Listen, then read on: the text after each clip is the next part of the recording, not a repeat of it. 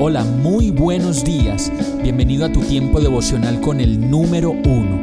Qué alegría saludarte con la certeza de que Dios está obrando en tu vida su perfecta y buena voluntad, ya sea porque estás aprendiendo de un momento difícil o porque estás disfrutando de su amor a plenitud con paz y tranquilidad. Llegó la hora de tomar tu Biblia, pues de seguro Dios te va a hablar, te va a reconfortar y lo mejor de todo, te va a dar las respuestas que estabas buscando. ¿Qué esperas? Vamos, súbete de una vez en este pequeño pero eterno vuelo devocional con destino al cielo. Y el mensaje de hoy se llama Un verdadero líder conoce la verdad. Juan 8:32 dice, y conocerán la verdad, y la verdad los hará libres. Sabemos que los líderes de las grandes empresas y multinacionales en el mundo son esas personas que tienen en su cabeza toda la estructura de la empresa, con sus procesos, productos, personas y demás. Asimismo, un gran líder en cualquier área de su vida se caracteriza por conocer los principios y fundamentos de la actividad que realizan y de su empresa en las empresas del mundo y en el Evangelio, muchas personas quieren ser líderes y a decir verdad, muchos de ellos no se dan a la tarea de conocer los principios y fundamentos de su empresa, ni mucho menos en el cristianismo de la palabra.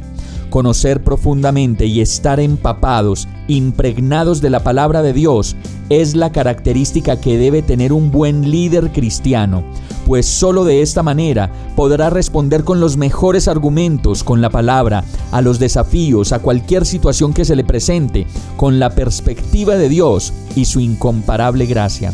Es cuando conocemos la verdad que podemos experimentar la maravillosa libertad para nuestras vidas y sólo así seremos verdaderamente libres para liderar y tendremos éxito en nuestro lugar de influencia.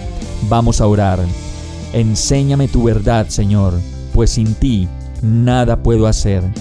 Quiero alimentarme de ti y de tu amor, de tu palabra, y entender en ella el propósito que tienes para mi vida.